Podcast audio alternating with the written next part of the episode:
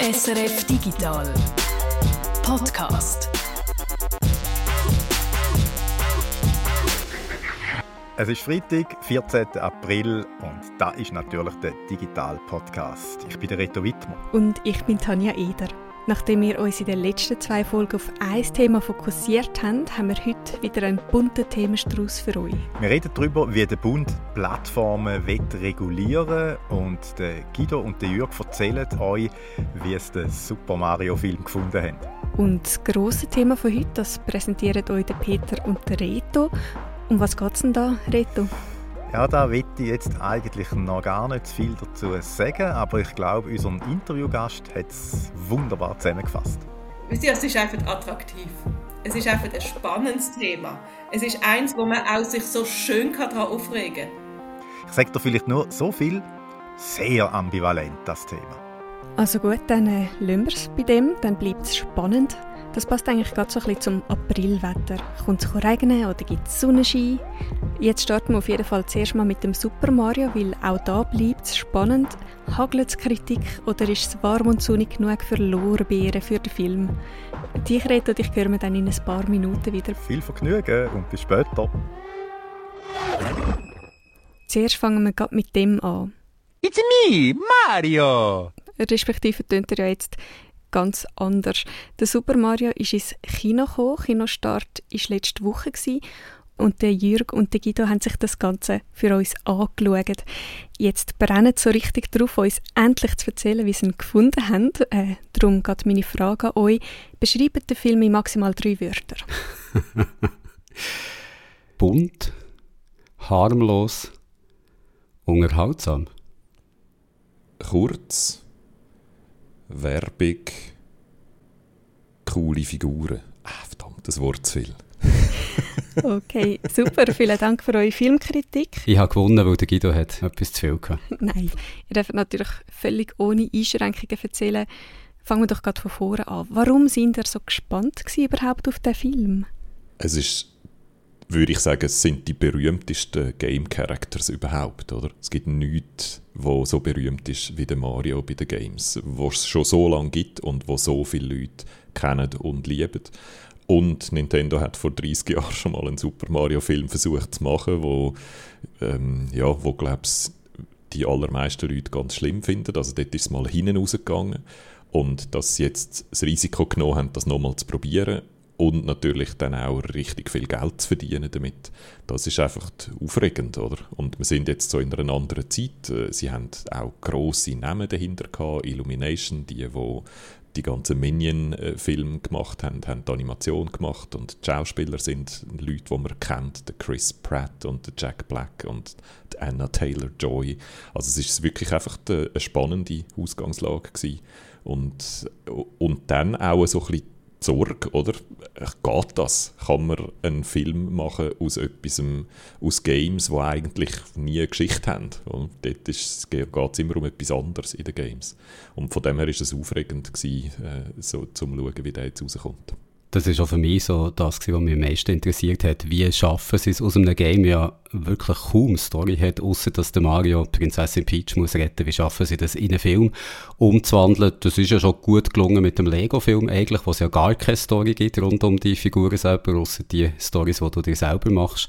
Und ich habe gedacht, sie stehen so ein bisschen vor einer ähnlichen Herausforderung jetzt diesmal. Und was mich vor allem auch interessiert hat, wie viel Freiheit lässt Nintendo diesen Filmemacher bei der Umsetzung vom Ganzen. Und der Guido hat schon gesagt, vor 30 Jahren hat es schon mal einen Super Mario Film gegeben, dann nicht einen Trickfilm, sondern mit richtigen Menschen. Der Bob Hobbs der Bob Hoskins und der John Leguizamo haben dann der Mario und der Luigi gespielt und äh, der Guido hat es auch schon gesagt, das war ein riesen Flop. Ich glaube, mittlerweile hat er so ein bisschen das Publikum gefunden, das als fast schon Kultfilm verehrt, aber äh, die allgemeine Meinung war, dass das schrecklich daneben gegangen ist und da hat es mich wirklich interessiert, äh, wie probiert Nintendo diesmal und wie viel Freiheiten lösen sie eben mit ihren Figuren, diesen Filmemachern, was sie da daraus machen können. Und wie haben Sie ihn jetzt gefunden? Mit welchem Gefühl sind Sie aus dem Kino rausgelaufen? Also mir hat der Bund harmlos und unterhaltsam gedünkt. Ah nein, das habe ich ja schon gesagt.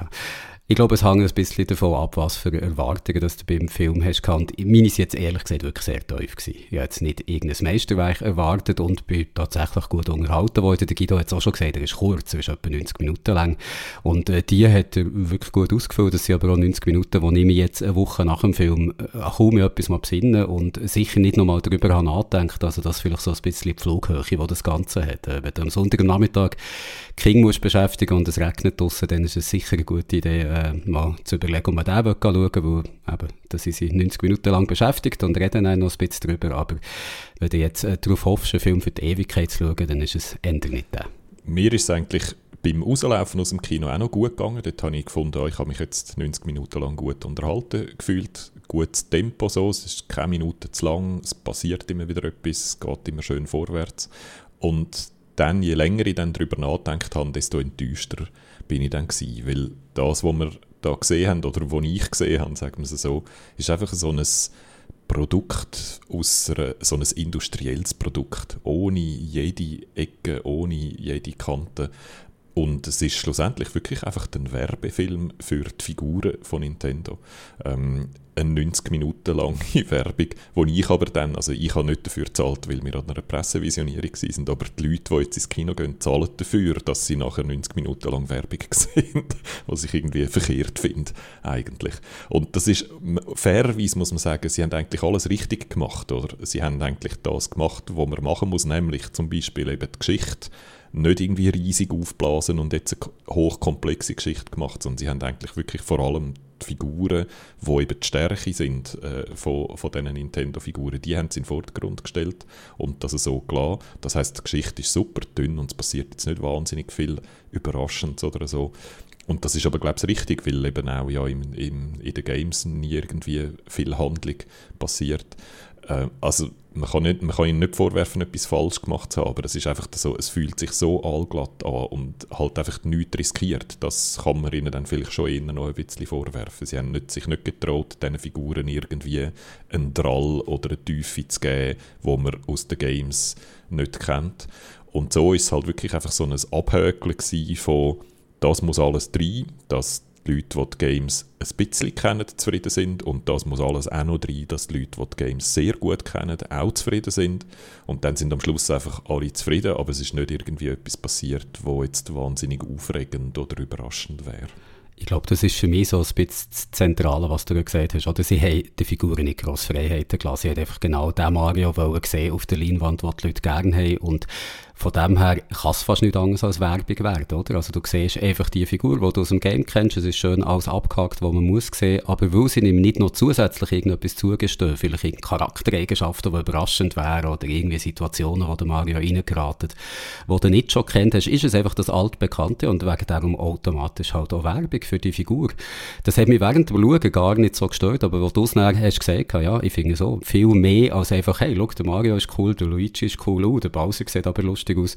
Ist dann schlussendlich nicht gewesen. Und das ist natürlich alles, was die Fans wollen. Aber trotzdem, für das es ein Film ist, der halt mehr als nur Werbung für die Figuren macht, hat sie sich mehr müssen getrauen. Ich habe schwer das Gefühl, das hängt wirklich damit zusammen, dass Nintendo ja nicht nochmal so einen Flop hat wollen. Und Nintendo ist eng involviert gewesen in die Produktion vom Ganzen. Also die haben nicht irgendwie eine freie Hand gegeben bei Illumination, sondern sie da sehr involviert gewesen, was mit diesen Figuren gemacht wird. Und ja, also der Guido hat schon richtig gesagt, viel mehr als Werbung ist nicht rausgekommen dabei dabei.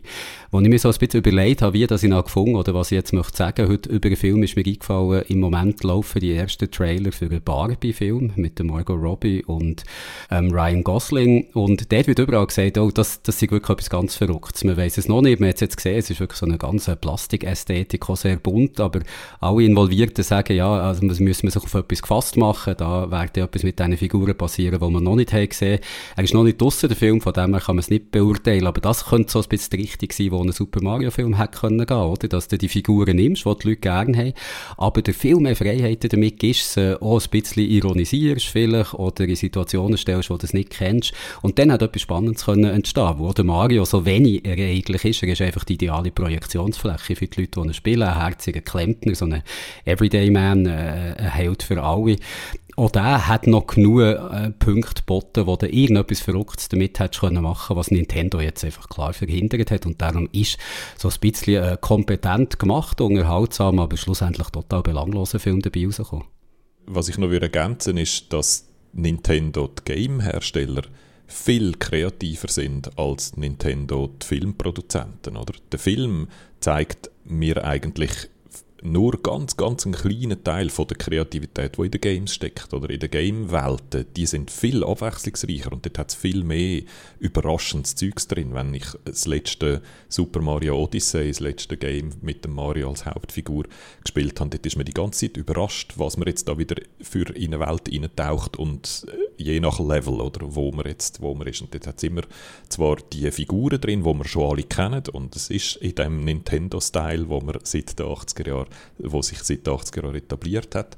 Aber im, im Kleinen ist dann eben immer wahnsinnig überraschend und sehr, sehr kreativ. Und das hat mir im Film total gefehlt. Oder? Da haben sie wirklich eigentlich nur die allerbekanntesten ähm, Sachen ab, abgeholt. Natürlich ähm, entdeckt man als, als Fan, wo gut ist im so Spotten von Details, entdeckt man ganz viel Hinweise auf, auf Sachen, oder? Aber das wird den meisten, an den meisten Leuten vorbeiziehen und so das Feuerwerk von Kreativität, das man aus den Games kennt, finde ich, haben sie im Film, ähm, ja, ist mehr so ein Püpfli. So.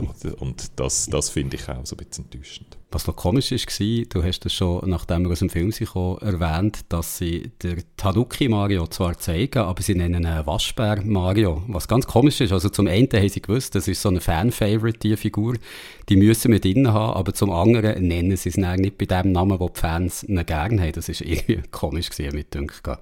Ich glaube, insgesamt ist es, äh, können wir vielleicht äh, sagen, es ist doch so einfach klassisches IP-Kino, also IP im Sinne von Intellectual Property, geistiges Eigentum, dass du halt etwas hast, wo du weißt, das hat eine Fanbasis aus einem anderen Medium oder einem anderen Zusammenhang und dann weißt, wenn ich das ins Kino bringe, dann kommen immer die Leute, die das sonst schon gerne haben, kommen sowieso, also muss man gar nicht sich zu viel Mühe geben.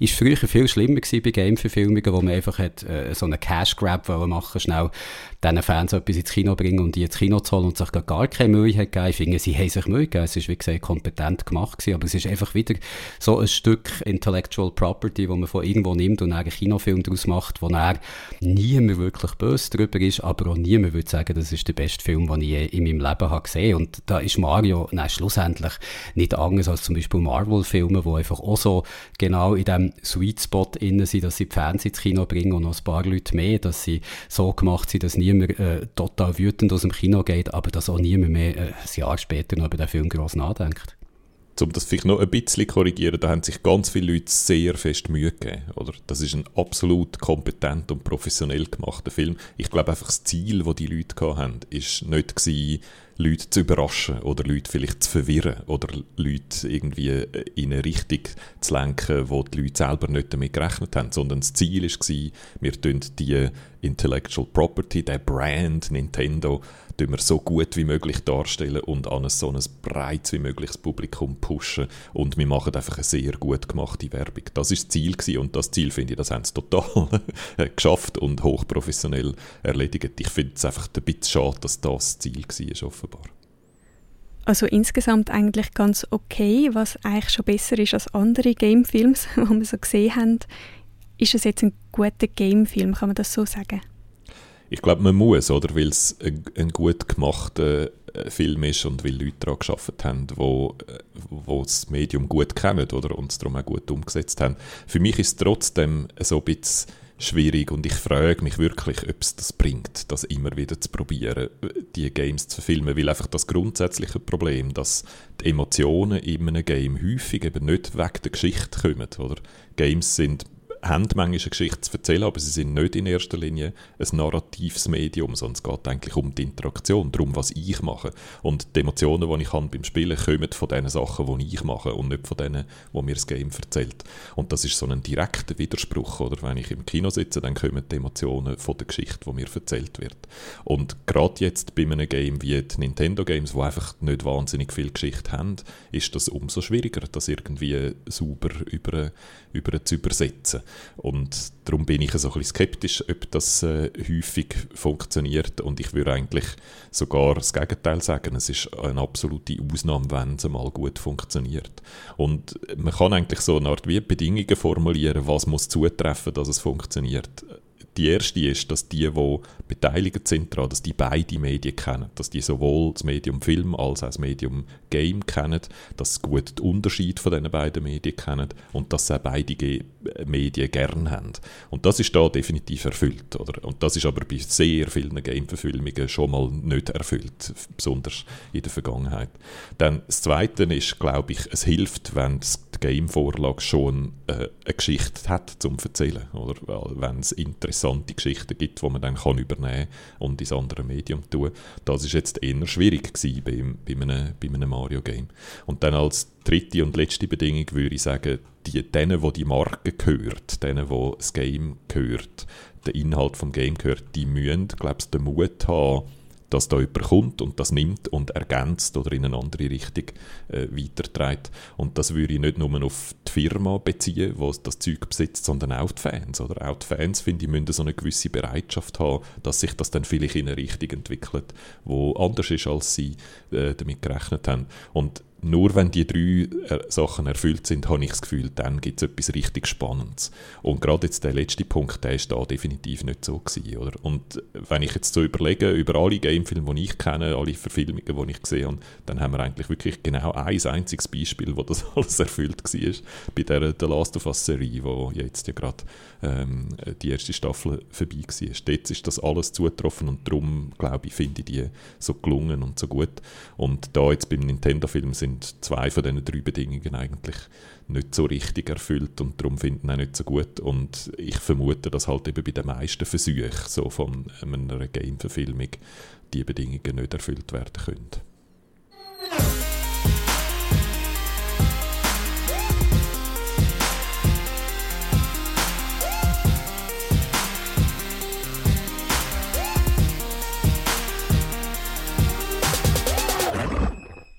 Facebook, Twitter, YouTube, über all die Plattformen kommunizieren wir den ganzen Tag und wir lesen Sachen und dass das irgendwie unsere Meinung kann beeinflussen, das ist noch so plausibel.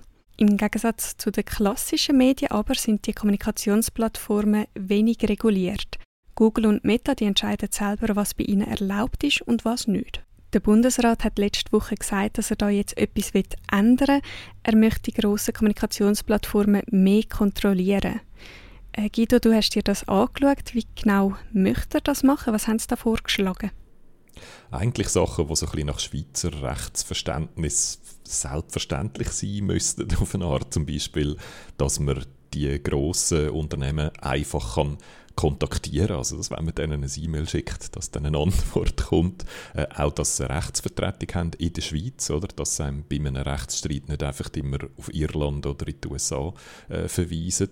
Ähm, dann hat der Bundesrat gefunden, es wäre noch gut, wenn es mehr Transparenz gibt, zum Beispiel dass wenn mir eine bestimmte Werbung angezeigt wird, dass dann auch noch steht, warum mir die Werbung angezeigt wird. Also das sind so die wichtigsten Faktoren, die dazu geführt haben, dass mir die Werbung angezeigt wird. Also mich, was ich für ein Profil habe, dass das mir ebenfalls angezeigt wird. Aber auch so Sachen wie, wenn äh, ich einen Inhalt melde, weil ich finde, da ruft jemand zur Gewalt auf oder da betreibt jemand eine Hassrede, dass ich dann benachrichtigt wird, was mit dem Fall passiert, oder ob der, wie, wie der behandelt wird und wie, wie er abgeschlossen wird. Und als letztes noch, dass ich auch die Möglichkeit habe, Rekurs einzulegen, also dass wenn zum Beispiel mein Account gesperrt wird oder ein Inhalt von mir entfernt wird, dass ich dann auch die Möglichkeit habe, mich zu beschweren, wenn ich der Meinung bin, dass das fällt fälschlicherweise gemacht worden sind. Also das sind so ein paar Vorschläge, die der Bundesrat gemacht hat. Das klingt jetzt alles recht vernünftig, aber es klingt auch so ein bisschen zahm in meinen Ohren jetzt. Ja, in meinen auch. Das sind nicht wahnsinnig strenge Regeln, äh, muss man sagen. Und das ist, äh, das ist auch bewusst. Der Bundesrat hat gesagt, sie wollen nicht jetzt schon im Vornherein irgendwie positive Effekte, die die Plattformen ja durchaus auch haben. Sie haben dort spezifisch Meinungsfreiheit, Meinungsäußerungsfreiheit äh, angesprochen. So positive Effekte wollen sie nicht beschneiden. Ähm, und man versucht auch, ein bisschen ähnlich wie die EU, das zu regulieren. Oder? Dass man in der Schweiz dann nicht Regeln hat, die komplett anders sind wie in der EU. Und der Bundesrat orientiert sich ein bisschen an einem Gesetz, das in der EU eben schon in Kraft ist. Sie haben explizit den Digital Services Act ähm, erwähnt und gesagt, das könnte so ein mögliches Vorbild sein für die Regulierung. Und ich glaube, die Überlegung dahinter ist, wegen dieser Regulierung in der EU müssen die Plattformen sowieso schon etwas machen. Und wenn man dann in der Schweiz eine Regulierung macht, wo durch das auch abdeckt wird, was sie jetzt müssen wegen der EU, dann ist einfach die Chance ein bisschen kleiner, dass dann Facebook oder Google plötzlich kommt und so den grossen Drohhammer auspackt und sagt, äh, wenn ihr die und die Regulierung macht, dann können wir unsere Dienste in der Schweiz nicht mehr anbieten äh, und so. Oder? Also von dem her, das ist so eine, eigentlich ein recht ein pragmatischer Vorschlag. Also konkret jetzt zum Beispiel mein Instagram zeigt mir so Werbung an, wo ich mich frage, warum echt, zum Beispiel von der SBB oder von Zalando. Also bei Zalando frage ich mich nicht so. Aber da könnte ich jetzt mit mehr Transparenz rechnen. Das ist so ein Vorschlag und da brauchst du aber noch viel Geduld, bis das dann tatsächlich in deinem Instagram anfängt äh, drin, drin stehen. Weil das sind jetzt das erste Mal Vorschläge, die der Bundesrat gemacht hat. Er hat jetzt äh, das Bundesamt für Justiz beauftragt, eine konkrete Gesetzesvorlage äh, auszuschaffen und hat ihnen für das ein Jahr Zeit gegeben. Also innerhalb von einem Jahr müssen jetzt, äh, muss da etwas Konkretes dabei rauskommen. Und wenn dann die Gesetzesvorlage da liegt, dann gibt es das erste Mal eine Vernehmlassung und dann kommt sie dann neues Parlament, wo dann vielleicht auch noch etwas geändert wird dran. Also da ist es wahrscheinlich nicht völlig pessimistisch, wenn man sagt, das geht sicher noch zwei Jahre oder mehr, bis das dann wirklich äh, in, in, in Kraft tritt. Ähm, und das bedeutet eigentlich, dass wir wahrscheinlich jetzt als Schweizerinnen und Schweizer schon vorher in Genuss von so Anpassungen kommen, die die Plattformen machen wegen dem EU-Recht, wo schon gilt, wo sie müssen, müssen einhalten Und die Hoffnung ist dann natürlich, dass dann das auch für Schweizer äh, gilt, weil für die Plattformen wahrscheinlich einfacher ist, das einfach für alle zu machen, statt eine Ausnahme zu machen in der Schweiz. Also das heißt, wir kommen wahrscheinlich schon ähm, in Genuss von so Anpassungen, ohne dass es in der Schweiz eigentlich schon eine Rechtsgrundlage gibt dafür.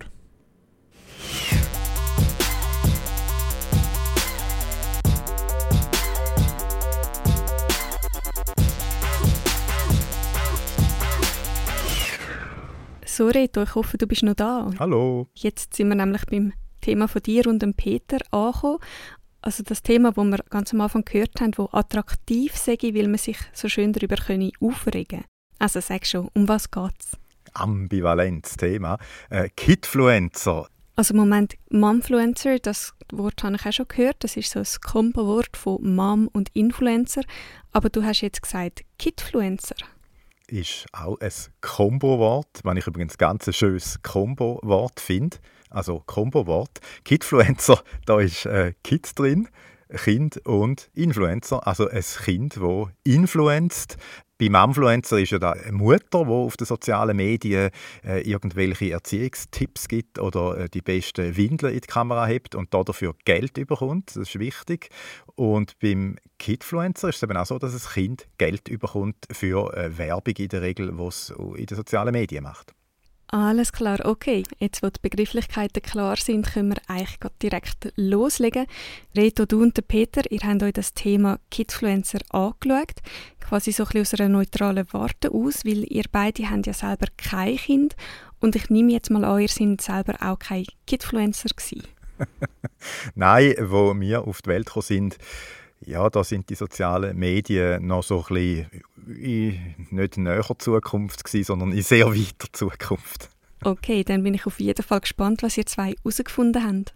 Ja, Kinder, die in den sozialen Medien Geld verdienen, gehören zu den bestzahlten Leuten im Internet. Zum Beispiel der Ryan Katschi. Der hat mit vier Jahren angefangen, heute ist er zwölf und verdient 30 Millionen pro Jahr. Unter anderem dank etwa 35 Millionen Follower, die mehr als 50 Milliarden Views generiert haben bis heute. Playing in the pool is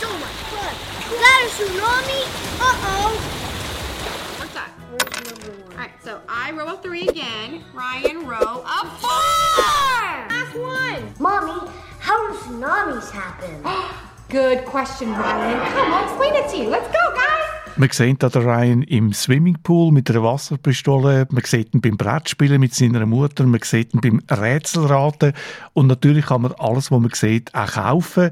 2021 hat er so mehr als 250 Millionen Dollar Umsatz generiert. Und da ist jetzt schon wieder das Wort da, Ambivalenz. Wenn ich jetzt das so sehe, äh, die Videos, dann bin ich irgendwie auf der einen Seite froh, dass ich kein Kind habe, aber auf der anderen Seite auch nicht, weil wenn es mein Kind wäre, dann äh, würde ich jetzt da keinen Podcast mehr machen. Wobei, das wäre ja auch schade. Aber wie gesagt, äh, der Peter und ich, wir haben kein Kind. Darum könnte man meinen, wir haben auch keine Ahnung von dem, wo wir jetzt darüber reden.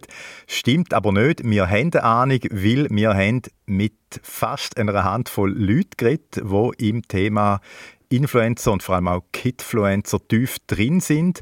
Wir haben geredet mit jemandem von einer Influencer-Agentur, mit einer Kinderanwältin und mit einem Medienpädagogen. Und da sind spannende Aussagen dabei rausgekommen bei diesen Gesprächen. Spannend auch für alle, die kein Kind haben. Es geht nämlich um Fragen wie, wie viele Kidfluencer gibt es in der Schweiz? Können die davon oder können ihre Eltern davon leben? Kann es Probleme geben für Kinder, die als Kidfluencer aufwachsen? Problem zum Beispiel bei der Entwicklung. Das schauen wir jetzt an und dafür haben wir drei Lupen. Mit diesen Lupen zoomen wir rein, wir schauen mit jeder genau an, vergrößern ein paar Aspekte von dem grossen Thema. Die erste Lupe nehmen wir für Fakten und Zahlen, schauen wir die Szene der Kidfluencer an, wir reden mit einer Expertin von einer Influencer-Agentur, dann mit der zweiten Lupe machen wir so ein den kritischen Blick mit einem Medienpädagog zusammen. Und die dritte Lupe fragt dann, wie sieht es aus mit den rechtlichen Aspekten Projekt und die Antworten kommen hier von einer Kinderanwältin. Bevor wir uns mit diesen Problemen rund um Kidfluencer beschäftigen, nehme ich jetzt die erste Lupe und schaue genauer an.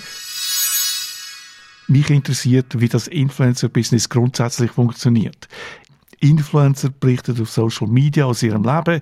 Es sind Leute, die eine sehr gute Ausstrahlung haben auf Video, die gut reden können, Leute, die man gerne zulassen und so ganz natürlich ein Publikum um sich scharen. Auf Neudeutsch Followers. Ich bin Anja Lapcevic, ich bin Influencer, Expertin und strategische Beraterin bei Kingfluencers und Geschäftsführerin vom Conscious Influence Hub. Kingfluencers ist eine der grössten Influencer-Agenturen in der Schweiz. Sie vermittelt rund 3000 Influencer. 3000 Influencer oder Content Creators, wie man auch sagt, das ist doch eine rechte Zahl. Für die meisten sagen aber Influencing keine Vollzeitstelle, sagt Tanja. Ich würde sagen, nur ein ganz kleiner Teil von diesen Creators, die wir auf der Datenbank haben, kann wirklich voll vom Influencing leben. Die allermeisten machen das nebenberuflich in der Schweiz. Der Grund bei den Preisen, die ein Unternehmen für einen Influencer-Auftritt zahlt in der Schweiz, da gibt es einerseits eine grosse Bandbreite. Die Preise bewegen sich im Schnitt zwischen 150 und 2500 Franken. Und auch die Anzahl Aufträge, die pro Monat reinkommen, die variieren sehr stark. Es gibt Zeiten, wo lang gar nicht läuft, dann wieder vielleicht zwei, drei gut zahlte Aufträge hintereinander. Und darum gibt es nur ganz wenige in der Schweiz, die von ihren Auftritten auf Social Media leben können. Kind vermittelt die Agentur von der Tanja nicht. Sie arbeiten nicht mit reinen Kidfluencer. Sie haben aber in ihrer Datenbank rund 100 Familieninfluencer, also Familien mit Kind, wo einen Einblick in ihr Leben geben äh, über soziale Medien. Für Online-Werbung sind Influencer ein attraktives Medium, weil das Publikum eher dranbleibt bei dieser Art von Werbung. Die Community oder die Nutzer konsumieren Inhalte von den Influencer proaktiv.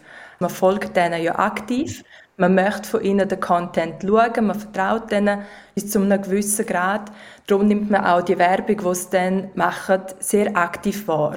Bei der klassischen Werbung oder auch bei der digitalen Werbung, die erste Reaktion, die wir machen, ist einfach wegwischen. Wir wollen sie einfach nicht haben. Auf mich wirkt Influencer-Werbung echter, viel authentischer als konventionelle Werbung.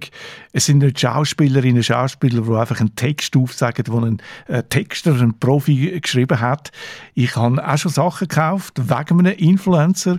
Ich bin lange einem Fotograf gefolgt auf YouTube auf seinem Blog und der hat mich überzeugt, der hat äh, wertvolle Tipps gegeben und ich habe darum tatsächlich eine neue Kamera gekauft und bin umgestiegen auf eine andere Marke. dann hast du auch noch einen neuen Rucksack kaufen wegen dieser neuen Kamera, ich erinnere mich. Äh, ich habe tatsächlich auch einen Rucksack gekauft, den der Fotograf braucht. Die Anja fasst die Funktion von den Influencern so zusammen. Influencer selber, die müssen sich ja mit dem Produkt auseinandersetzen. Also die müssen sich dazu Gedanken machen und es kommt eine ganz andere Kreativität, eine sehr individuelle und meistens auch eine sehr zielgruppennahe Individualität und Umsetzung. Bei Kingfluencer gibt es Regeln. Es muss zum Beispiel klar sein, wenn ein Hersteller von einem Produkt da einem Influencer zur Verfügung gestellt hat, damit man es im Video sieht. Das ist dann sogenanntes Product Placement. Product Placement muss man genauso als Werbung kennzeichnen wie jeder andere Post. Das ist wie dem Creator selber überlassen, wie er das möchte handhaben mit der Umsetzung. Product Placement wäre einfach eine andere Art und Weise von Umsetzung. Influencer sind im Idealfall authentisch, sie berichten aus ihrem Leben, wir hören gerne zu. Ich habe mich dann gefragt, für was braucht es dann noch eine Agentur? Und die Antwort hast du mir gegeben, Reto, weil du hast im Gespräch mit Anja gesagt, du sagst ein Mikro-Mikro-Influencer. Mikro-Mikro-Influencer. Ja, ich habe ja äh, selber einen YouTube-Kanal äh, seit ein paar Jahren, wo ich so Brauereipsyche mache und es gibt dann so einen Einblick in die Brauereien und man lernt dann auch den Brauereibesitzer oder die Braumeisterin oder so äh, kennen. Und da äh, rede ich natürlich dann auch mit diesen äh, Leuten äh, einfach so über ihr Leben und Brauerei und so. Und da habe ich schon von Bahnen gehört, sie gesagt haben, halt auch, weil sie gesehen dass ich auch so einen YouTube-Kanal habe, haben sie gesagt, das sei teilweise eine richtige Landplage, was da für äh, Anfragen ständig überkommen, irgendwie fast täglich von irgendwelchen äh, Bloggern, ähm, auch YouTuber, Instagram, TikTok, was auch immer. Leute, die halt auch irgendwie äh, etwas mit Bier dort machen und dann, dann fragen sie an, hey, schickt mir gratis irgendwie ein Sixpack Bier und dann hebe ich da die Flasche dafür in mein Handy rein und das sieht man dann auf TikTok und ich, oder ich trinke das Bier und sage dann irgendwie, äh, das ist ein super Bier oder so. Also das muss wirklich mühsam sein und da haben sie dann teilweise auch schon so einfach einen Textblock vorbereitet, was einfach copy-pasten ins Mail rein, um da abzusagen. Und dass es für Firmen recht mühsam kann sein, wenn sie eben immer direkt angefragt werden von Influencerinnen und Influencer oder äh, von Leuten, die das Gefühl haben, sie seien da, äh, das bestätigt dann, ja. Das kommt auch bei den Hotels vor. Ich meine, es hat auch ganz viele Berichte von unanständigen Influencern, die wirklich teilweise frech sind. Also, es gibt immer beide Seiten oder alle möglichen Seiten. Es ist nämlich nicht schwarz und weiß. Darum gehen die Unternehmen zu einer Agentur. Die Agentur macht dann für sie ein Grobkonzept und sucht einen Influencer, der dazu passt. Eine Agentur kann auch eher abschätzen, ob ein Influencer seriös ist oder ob es jemand ist, der zum Beispiel mit äh, gekauften Follower versucht zu beschissen. Das gibt es ja auch.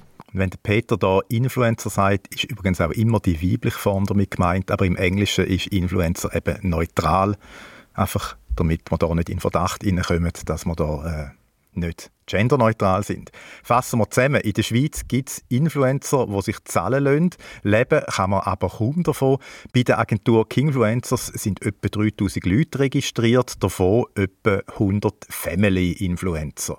Nur Kinder, also reine Kidfluencer, vermittelt die Agentur nicht und sie empfiehlt auch den äh, Familien-Content-Creators, man soll die Kinder nicht so zeigen, dass man es wieder erkennen kann.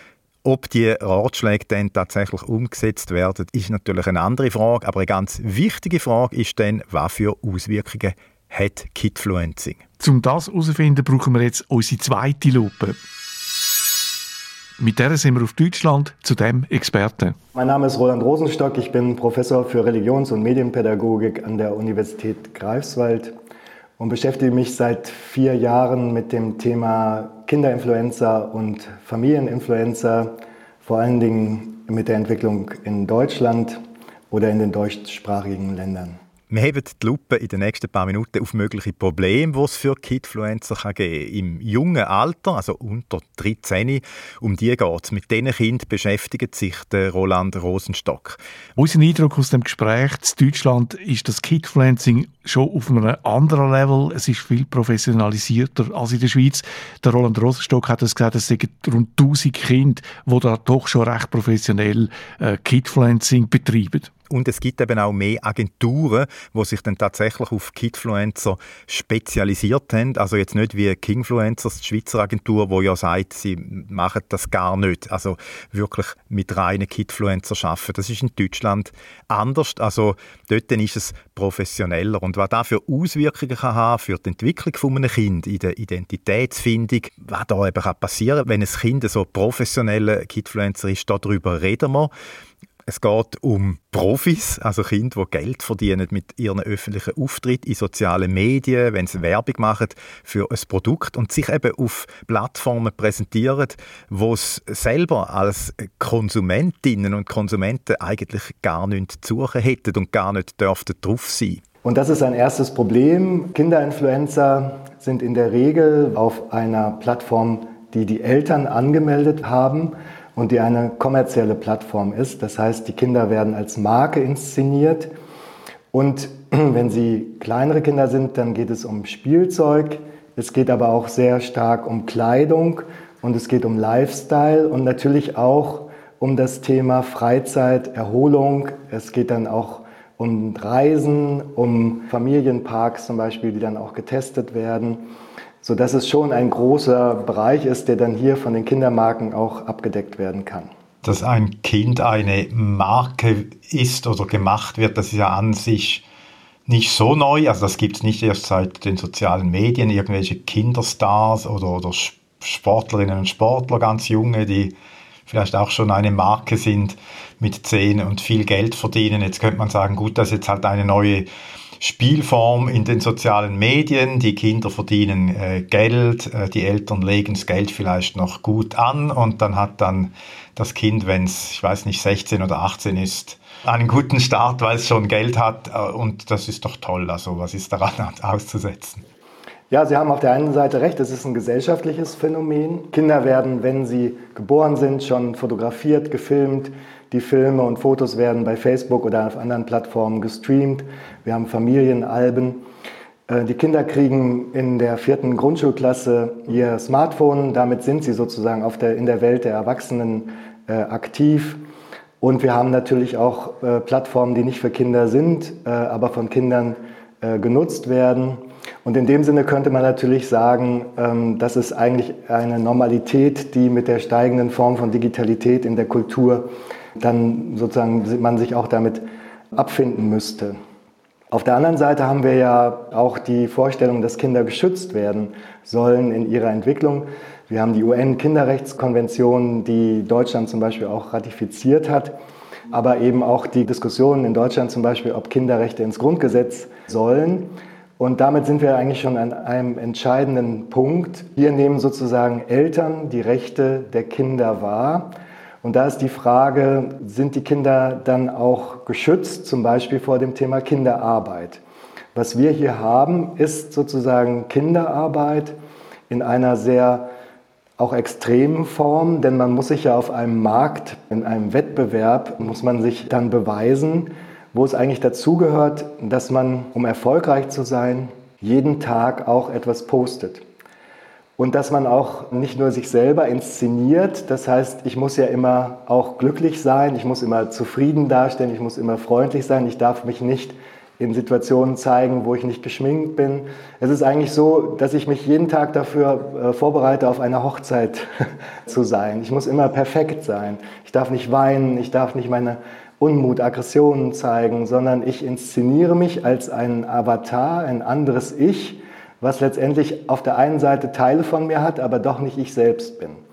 Und das wird ja teilweise in der Schulklasse, in der Peer Group dann natürlich auch äh, gesehen, auch bewertet. Und damit unterscheidet sich die Normalität der Kinderinfluencer doch erheblich zu der von anderen Kindern, die jetzt auch in einer digitalen Welt aufwachsen. Und da passt jetzt auch sicher wieder das Wort ambivalent an. Ich bin ja vorher schon mal ambivalent, wo ich gesagt habe, ich bin auf der einen Seite froh, dass ich kein Kind habe, auf der anderen auch nicht, wenn man sieht, wie viele Millionen das man verdienen könnte. Ähm, aber da passt das Wort ambivalent oder eben das Aprilwetter schön und dann wieder grusig. Tanja hat am Anfang vom Podcast ja den schönen Vergleich gemacht. Irgendwie ist der Umgang mit den digitalen Medien heute Normalität für alle Kinder, äh, so weit so Sonnenschein.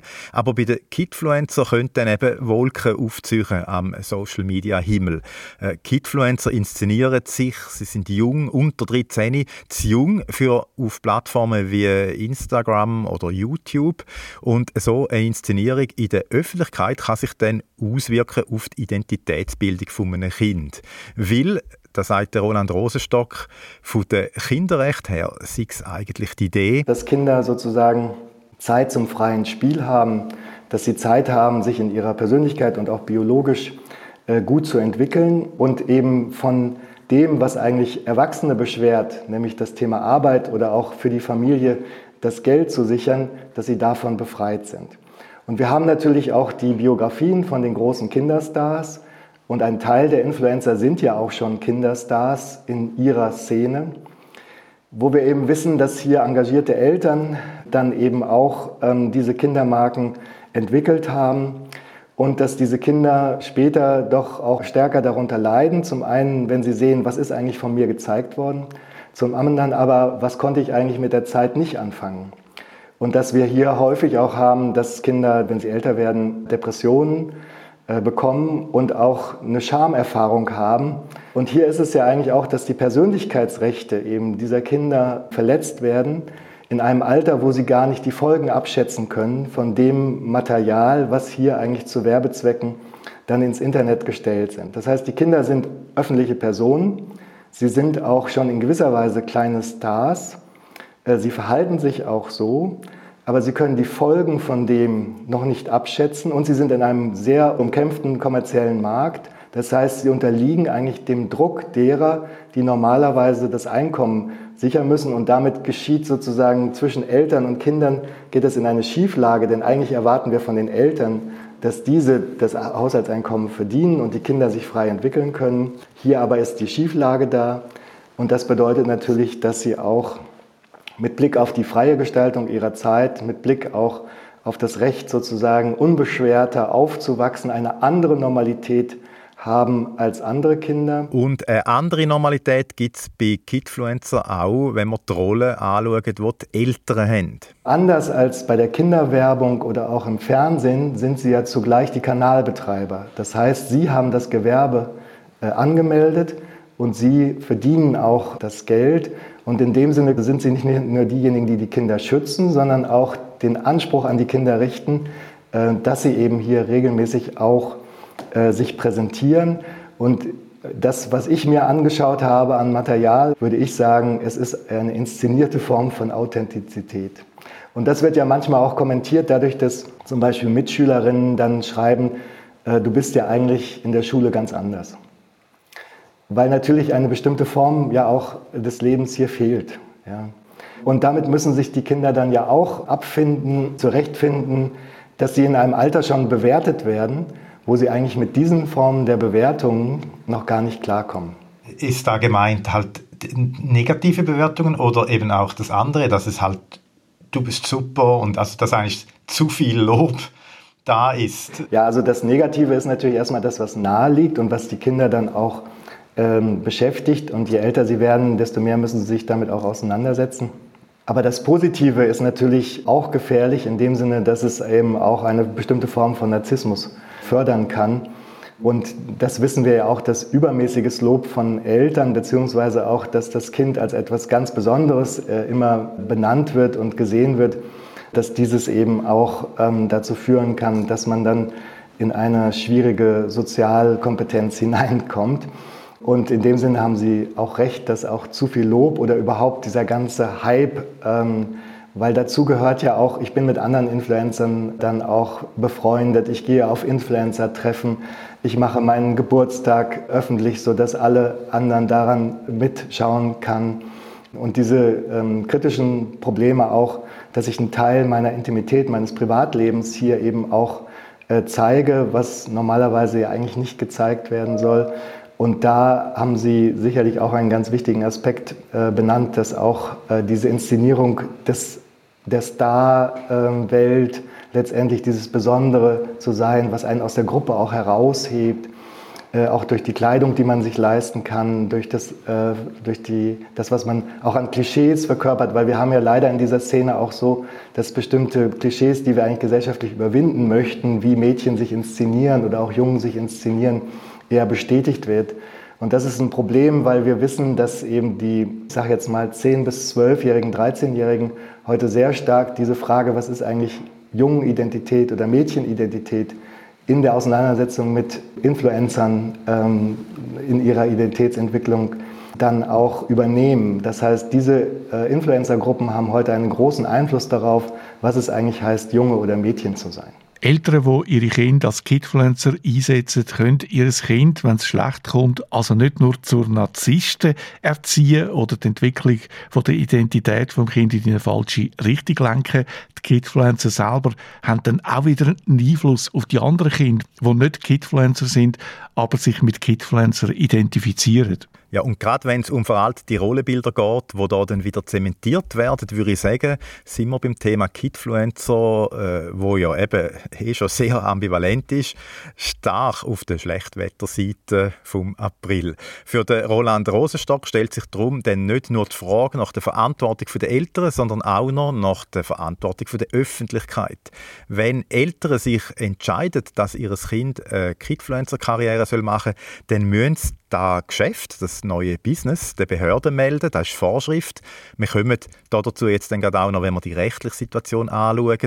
Wenn also Eltern da melden, findet der Roland Rosenstock, müsste auch das Jugendamt davon erfahren. Und dann müsste es so sein, dass dann über einen Kinderarzt, zum Beispiel der Kinderpsychologen, hier auch eine Möglichkeit ist, dass dieses Kind auch untersucht wird, äh, ob es eigentlich diesen Belastungen auch dann äh, standhält, weil dieses ist ja zum Beispiel im Bereich der Kinderwerbung oder auch der Kinderschauspieler oder auch der Zirkusartisten äh, der Kinderfamilien ist das ja normal.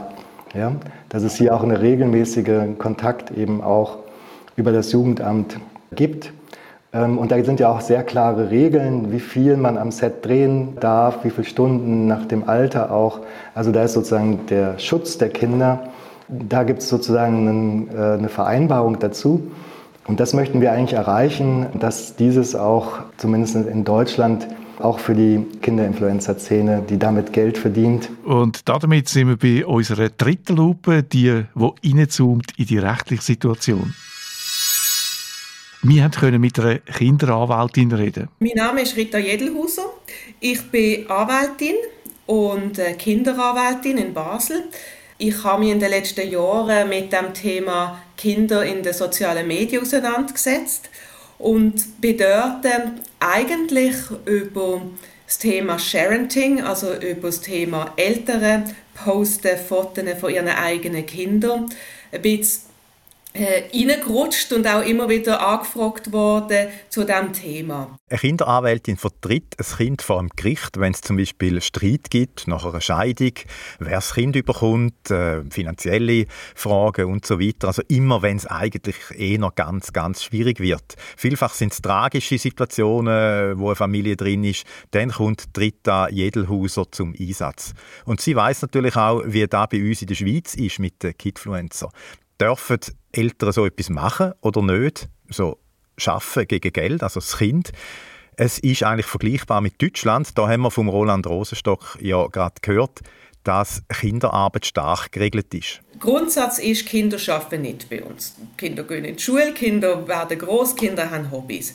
Aber auch bei uns ist es möglich, im ganz ähm, strengen Rahmen, dass Kinder erwerbstätig sind. Zum Beispiel Theater. In der Zauberflöte kommen immer die drei Knaben vor. Oder? Das schon seit Jahrhunderten. Also Kinder haben auch vorher schon geschafft, bevor es Internet und Kidfluencer gegeben hat. Es gibt einen strengen Kinder- und Jugendschutz. Das heißt, sie sind sehr reglementiert und sehr eingeschränkt eingeschränkt in wie viel Stunden pro Woche und pro Tag und äh, es gibt eine Meldepflicht. Eine Dimension, die rechtlich neu ist, und das ist nicht, dass Kinder Werbung machen, wie das haben sie vorher schon. Es sind auch nicht tausende Kinder, die Werbung machen. Das, was neu ist, was sich mit dem digitalen Influencer ergeben hat, ist die Nähe. Also es ist nicht mehr, ein Kind geht ins Aufnahmestudio und spricht den Text ein und dann geht es wieder heim, sondern das Daheim ist auf einmal das Aufnahmestudio und die Bühne. Und die Kinder, die influenzen oder die eben Teil sind von so einer Influencer-Familie, sind das ja, weil das Produkt, das attraktiv ist für jemanden, der Geld gibt dafür, dass die äh, etwas bewerben, ist eben die ganze Familie oder ist das Kind. Das Kind in seinem Privatleben oder in dem, wo die Familie verkörpert. Und das ist natürlich eine ganz andere Dimension, auch rechtlich, das ist viel, viel näher. Und jetzt sind wir bei diesen höchstpersönlichen Rechten, beim eben Recht am Bild, Recht auch auf eine Intimsphäre. Und dort wird es eben rechtlich ähm, schwieriger oder auch spezieller, weil man die Sphären mischt. Und da fangen die ganzen Fragen erst an, wegen dieser Durchmischung, meint Rita Jedelhauser. Sollte man das machen? Ist es rechtlich überhaupt zulässig? Und wenn man es macht, wo sollte man wie ein Sicherheitsnetz einbauen? Besser gesagt eigentlich die Notausgang. Oder? Weil, wenn das Ganze so hoch ist, wenn das im Kinderzimmer ist, wo ist denn noch der Bereich, wo eine Geheimsphäre ist von einem Kind und von einer Familie? Kinder entwickeln sich, was sie heute toll finden, finden sie morgen blöd. Oder? Und die haben auch nicht nur gute Phasen. Wie viel teilt man von dem Großwerden mit der Welt? Und wie viel muss man denn teilen, weil ja irgendjemand dafür Geld gibt, weil man will ja die Followerschaft pflegen, damit man den Werbedeal weiterbehaltet. Ihr hört ganz viele Fragen, wenig wirklich konkrete Antworten und das ist nicht, weil Rita Jedelhauser sich nicht auskennen sondern weil es auf all diese Fragen halt eigentlich keine eindeutige Gesetze gibt oder es gibt Gesetze, aber sie passen dann nicht einfach so eins zu eins zu der Kidfluencer-Situation. Eben zum Beispiel die Beschränkung von der Zeit, wo ein Kind darf arbeiten Wenn es am Abend für zwei Stunden in ein Theater bringst, wo es als Kinderdarsteller arbeitet, dann ist es klar, zwei Stunden ist es dort, dann holst du es ab und es ist wieder die in seinem Zimmer und dann schafft es nicht mehr. Wenn es aber die sagen wir, theaterlet, so als Kidfluencer im eigenen Zimmer, wie missest du da jetzt die Arbeitszeit oder ist es dann nur halbe Arbeitszeit und so weiter? Also das ist dann eben nicht mehr ganz so klar. Ein anderer Grund, warum es schwierig ist, eindeutige Antworten zu geben, ist, dass es in der Schweiz eben noch kein Präzedenzfall gibt, weil wir ja bis jetzt kaum Kidfluencer haben, also so richtig professionelle. Wir haben es am Anfang gehört. Das könnte sich aber in den nächsten Jahren noch ändern. Wir haben die Zahlen von Deutschland gehört. Das sind schon etwa 1000 Kinder am Start als eben ziemlich professionelle Influencer. Für die Schweiz sieht Rita Jedelhauser momentan darum auch noch kein Problem. Ist es etwas, wo man neu muss anschauen oder wo man neue rechtliche quasi Mittel braucht? Müssen wir etwas Neues erfinden oder haben wir eigentlich schon alles und wir einfach gesunden Menschenverstand anwenden? Die Kinderanwältin denkt, dass wenn es schon heute Fälle gibt, wo es Familie übertreibt, dann würde früher oder später schon auffallen, wenn das Kind in der Schule plötzlich keine gute Leistung bringt, zum Beispiel, weil es irgendwie ständig am Kidfluenzen ist, äh, dann gäbe es dann eben schon Leute, die Lehrerinnen und Lehrer zum Beispiel, die das würden merken und es gäbe auch Maßnahmen, die dann würden greifen. Wenn es Problem gibt, dann wahrscheinlich auch gar nicht während den Jahren, wo ein Kind als Influencer schafft, sondern eher nachher, wenn es dann schon erwachsen ist. Es kommt dann zu Fall und das glaube ich auch wird es in Zukunft geben, wenn es Streit um Geld gibt. Ganz ehrlich, sobald Eltern Streit darum kriegen, wem jetzt die Managementgebühren gehören, oder das Kind dann ein bisschen älter ist und sagt, hey, äh, meine Eltern haben wie viel Prozent gekriegt äh, von, von meinem Honorar? Das finde ich dann zu viel. Ich will ans Gericht. Aber das macht nicht eine Zwölfjährige. Oder wenn die Eltern äh, sich trennen und es plötzlich darum geht, wem gehört jetzt das Kindsvermögen oder äh, es wird irgendwie besonders gut oder besonders schlecht angelegt. Und dann, glaube ich, kommen die Fälle. Nur aufgrund von, dass Kinder Kidfluenzen sehe ich jetzt nicht, dass das das Thema ist, wo es den Rechtsstreit daraus gibt. Weil sie wissen, wo kein Kläger, kein Richter. Und wer soll in dieser Konstellation klagen, solange es funktioniert? Beim Thema Geld ist auf den ersten Blick eigentlich alles klar geregelt. Bei uns ist klar, das Kindsvermögen gehört dem Kind. Also das ist immer schon so gesehen, ändert sich auch nicht, dass das, was das Kind erarbeitet, das Geld gehört dem Kind. Aber auch da ist das Problem die spezielle Situation, wo auch schon der Roland Rosenstock angetönt hat, dass die, die das Kind schützen sollten, die Eltern, gleichzeitig auch Produzentinnen und Produzenten sind, äh, die Manager auch, oder man könnte auch sagen, so etwas wie Angestellte. Und die Kinder verwalten ihr Geld nicht selber. Die Eltern verwalten das Geld für die Kinder auch da, das ist nichts Neues. Auch diese Situation gibt es. Es haben immer wieder Fälle, wo ein Kind zu Vermögen kommt, zum Beispiel durch eine Erbschaft, und Eltern nicht. Ein Kind erbt x Millionen von irgendeinem Verwandten und die Eltern sind selber nicht Erben. Auch das gibt es. Solange das alles klappt, interessiert es äh, niemand. Die Familie verdient Geld, die Eltern legen es an. Erst wenn es ein Problem gibt, schaut man genauer an. Und dann gibt es Lösungen, sagt die Kinderanwältin. Aber die sind nicht immer gleich, nicht auf alle übertragbar. Das grosse Problem beim Kidfluencing sieht auch Sie wie der Mediapädagoge bei den Daten, die sich ansammeln. Da müssten Plattformen verantwortlich können gemacht werden. Was ich hoffe, dass wir es irgendwann haben, aber was völlig in den Sternen ist, ist natürlich eine Plattformenverantwortung. Wenn das Ganze in einem Land spielt oder durchexerziert wird und nicht die Eltern oder wer auch immer, die Verwandten, das Gegenstück ist, sondern eben das große Unternehmen. Und man sagt, hey, eigentlich eure Nutzungsbedingungen haben von Anfang an nicht verhebt. Ihr hättet nie dürfen so viel Content zulassen von Kindern.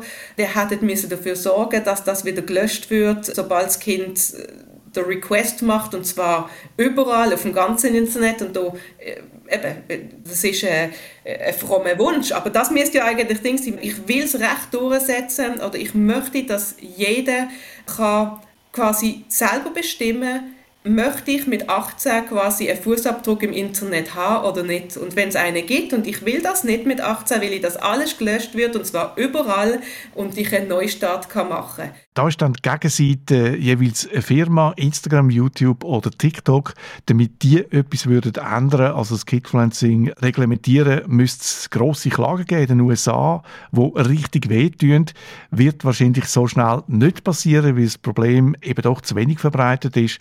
Kid Influencer und Influencer-Familie sind eine kleine Minderheit. Und wenn es um das Kind geht, um das Wohl vom Kind, um den Schutz bei uns, da sagen die sozialen Medien ein kleineres Problem, sagt Rita Jedelhauser, die halt äh, aus ihrer Arbeit äh, ganz tragische Fälle kennt. Die Bandbreite, was Kinder zum Teil mir ertragen, ist so groß, dass ich finde, es ist unglaublich spannend, es ist wichtig, dass man anschaut, ich will überhaupt nicht äh, sagen, es ist nicht relevant, aber ich sehe nicht dort die großen Gefahren für, für Kindeswohlgefährdungen, sondern die sind leider oft eben nicht sichtbar und die spielen sich meistens nicht im Internet ab, sondern eben äh, dort, wo keiner anschaut. Und gleich alle drei Expertinnen sehen es kritisch und raten eigentlich eher davon ab, das Kind als Kidfluencer einzusetzen und grundsätzlich eben keine Fotos und Videos von den Kindern zu posten. Und wenn, dann immer so, dass man das Gesicht nicht sieht. Und da noch ein Rat von der Kinderanwältin Rita Jedelhauser. Wenn ich Eltern würde beraten, wo wenn Kidfluencer, würde ich sagen, trennen sie einfach ganz, ganz gut den privaten Bereich und den Arbeitsbereich zeitlich und räumlich. Das wäre so, glaube ich, mein Rot. Die sie es gut dokumentieren, die sie es gut auch mit Schul- und eben Fachpersonen äh, begleiten. Schauen sie, dass von, von, von außen auch ein bisschen schaut, wie geht es dem Kind und lassen sie dem Kind immer die Möglichkeit, dass es auch wirklich raus kann. Vielleicht müsste man es wie sagen, wir machen es einmal für drei Monate und dann ist fertig. Also so, dass man es wie einfach beschränkt und ganz klar trennt und auch wirklich als Familie, dass nicht alles gezeigt wird, sondern ganz bestimmte Räume mit bestimmten Kleidern, nur das und nachher ist fertig. Und machen Sie bitte zumindest das, weil dann ist es wieder ähnlich wie Theater. Irgendwo Studio daheim, machen wir die Show, Show ist vorbei, abgebaut und teilen Sie so wenig wie möglich das Leben vom Kind. Machen Sie gute Verträge. Anja von der Kingfluencers hat es am Anfang gesagt, sie ist auch engagiert beim Conscious Influence Hub. Das ist äh, eine Plattform, wo man sich als Influencer kann äh, informieren, wo man sich kann anschliessen und dort gibt es einen Code of Conduct. Das sind zehn Punkte für ethisches Verhalten als Influencer. Wir tun den Link auf die Plattform in die Show Notes.